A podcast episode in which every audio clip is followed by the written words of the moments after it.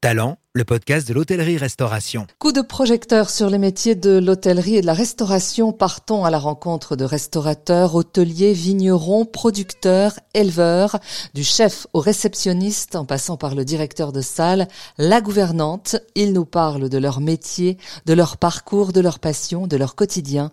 Bonjour Thierry Marx. Bonjour. Passion, engagement, talent sont les mots, entre autres, qui vous caractérisent le mieux. Chef doublement étoilé, élu récemment à la tête de l'UMI et chef d'entreprise aux commandes de restaurants à Paris, Madame Brasserie à la Tour Eiffel, le Sur-Mesure, le Camélia au Mandarin Oriental, mais aussi au Japon.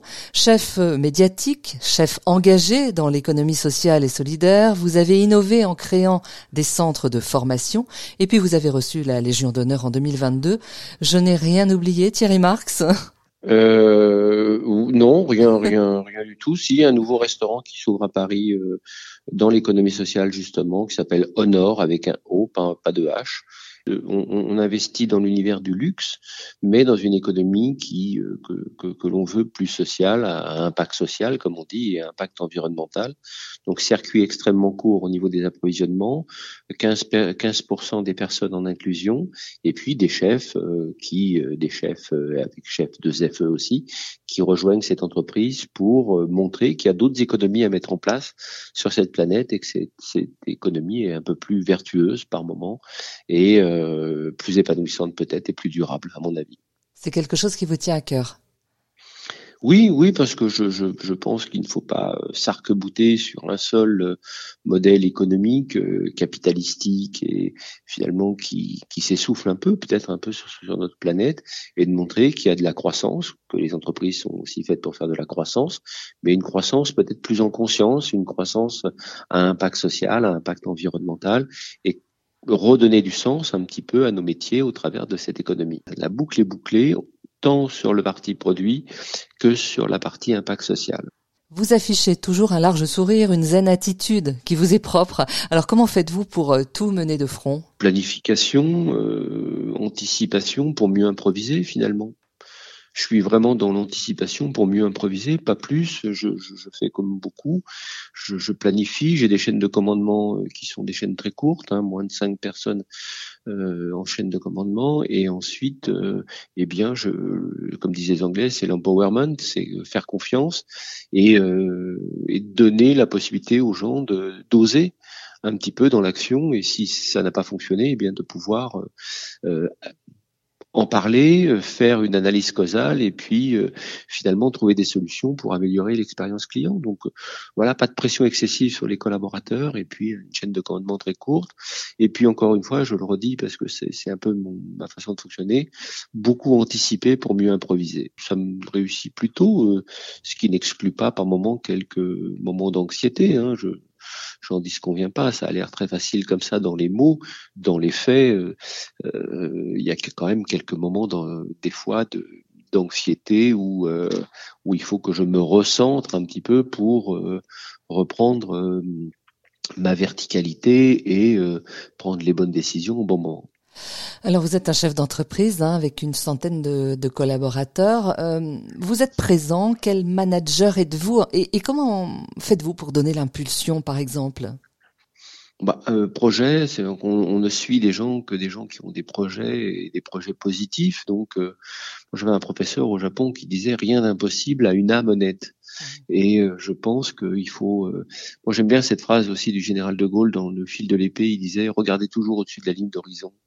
Et effectivement, je pense que le projet, il est au-dessus de la ligne d'horizon, ce qui vous donne une verticalité et donne envie aussi aux autres de vous suivre dans, vos projets. Donc le manager que je suis, il est euh, dans cette verticalité, il est euh, solitaire hein, par moment parce que le rôle du, des fois du, du leader, il est d'être un peu solitaire ou du décideur d'être un peu solitaire, mais solidaire aussi avec mes, mes, mes collaborateurs pour, euh, pour que les projets euh, aboutissent. Sinon, ils, ils aboutissent pas. Hein, tout seul, je ne ferai pas grand-chose.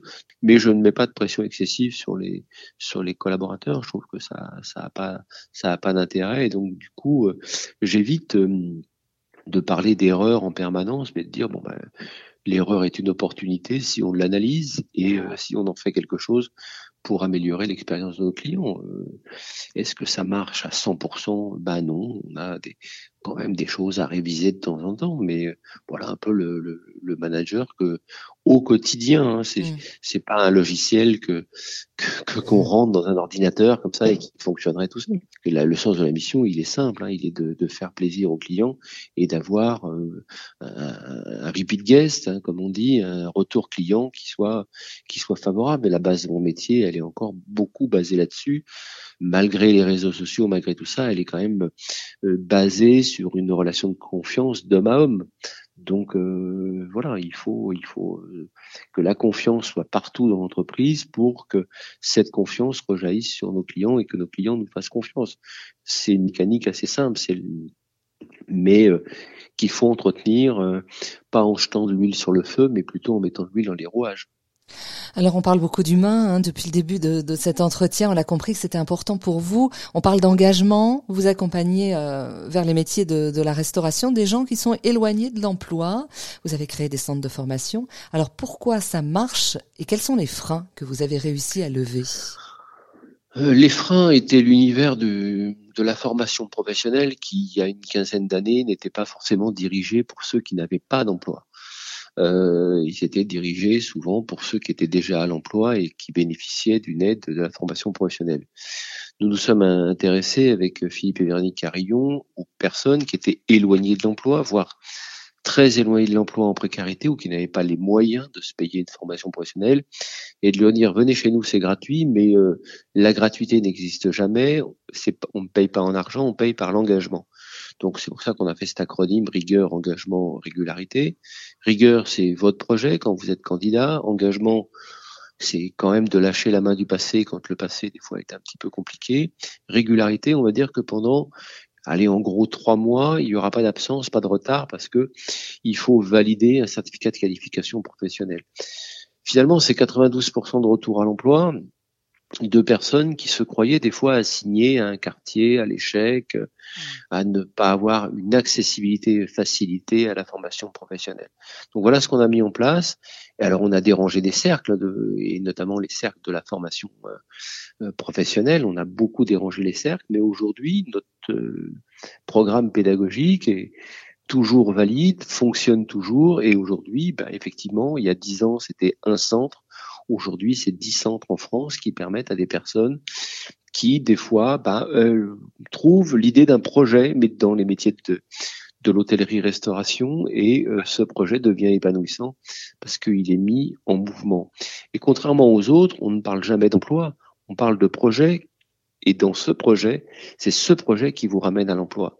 Et c'est pas cette mécanique de l'emploi par défaut, parce qu'il y aurait des métiers en tension, c'est de dire venez chez nous, dans les métiers de l'hôtellerie-restauration parce qu'il y a une possibilité d'épanouissement qui est sérieuse et on n'est pas plus mal payé dans l'hôtellerie-restauration qu'ailleurs et on voit bien que ces mécaniques, quand elles sont expliquées, quand elles sont constatées et validées par le candidat, eh bien finalement, ce sont des gens qui restent dans notre activité.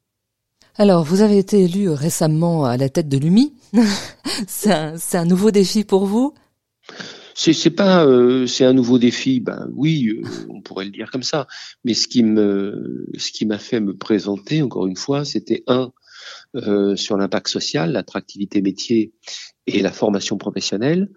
Et deux sur l'impact environnemental. Il y a il y a d'énormes chantiers à mettre en place sur l'impact environnemental. On a des dates et euh, on n'aura pas trop de ces quatre années pour euh, sur l'enjeu social et sur l'enjeu environnemental et sur la ruralité parce que il y a un vrai travail de fond à faire pour décarboner un petit peu le tourisme et euh, ramener un tourisme dans l'air de ce qu'il devrait d'ailleurs avec un impact environnemental fort.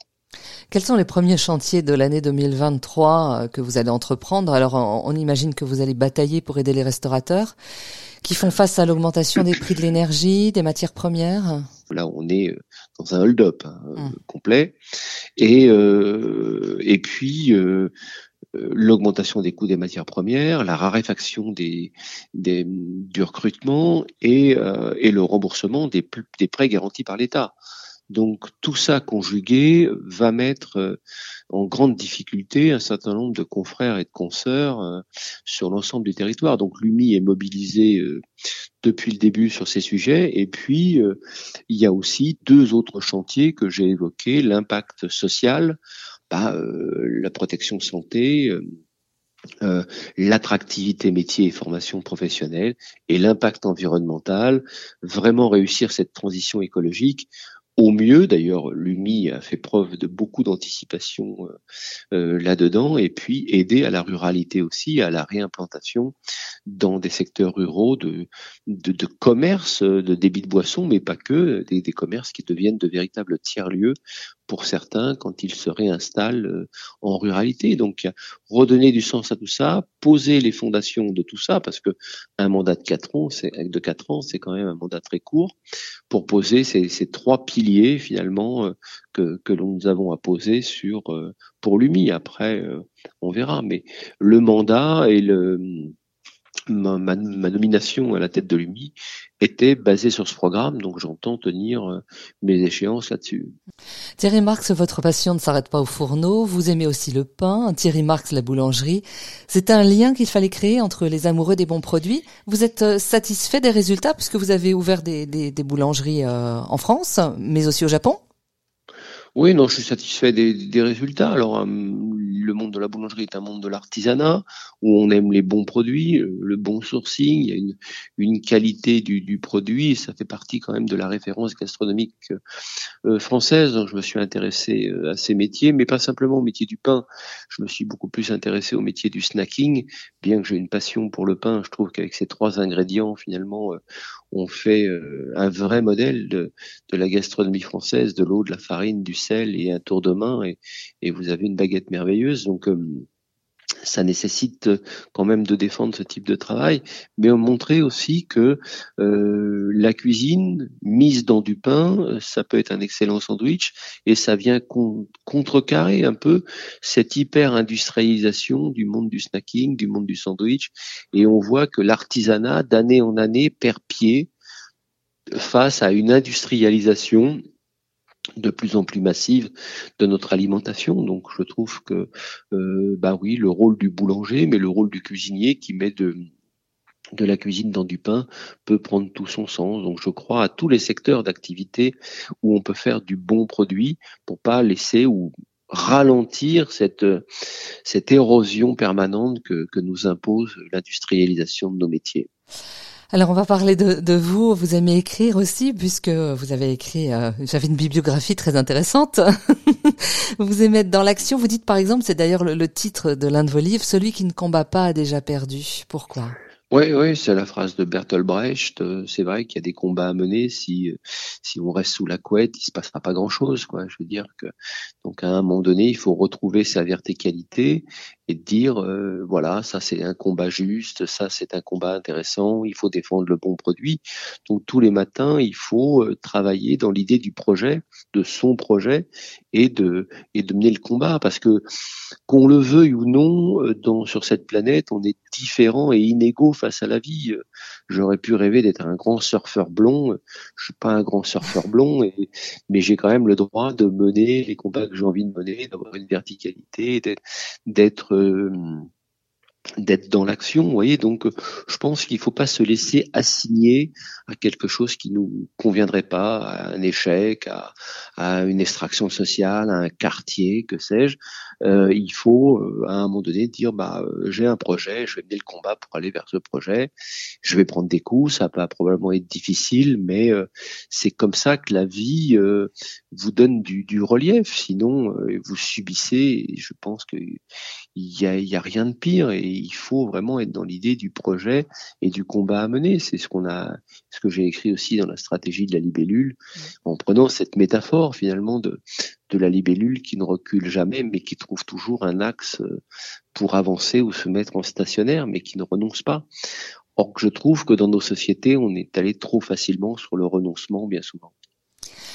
Nous sommes en début d'année. Qu'est-ce que vous souhaitez, Thierry Marx, pour cette année? Pour vous, peut-être, déjà, et pour les professionnels? Il n'y a qu'une chose qu'on peut souhaiter à tout le monde, c'est euh, la santé.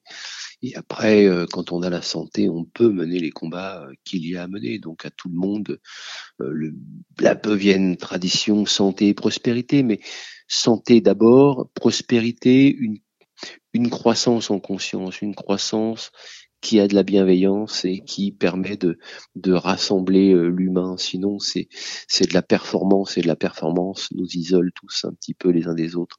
Donc, je, crois vraiment à, souhaiter à tout le monde santé et prospérité, euh, comme on le faisait jadis. Euh, c'est déjà beaucoup, je trouve, qu'on demande, mais la santé d'abord, parce qu'avec la santé, on le voit bien, vous arrivez à mener les combats qu'il faut mener. Talent le podcast de l'hôtellerie-restauration, une émission proposée par Doris Pradal, à retrouver en podcast sur notre site internet l'hôtellerie-restauration.fr.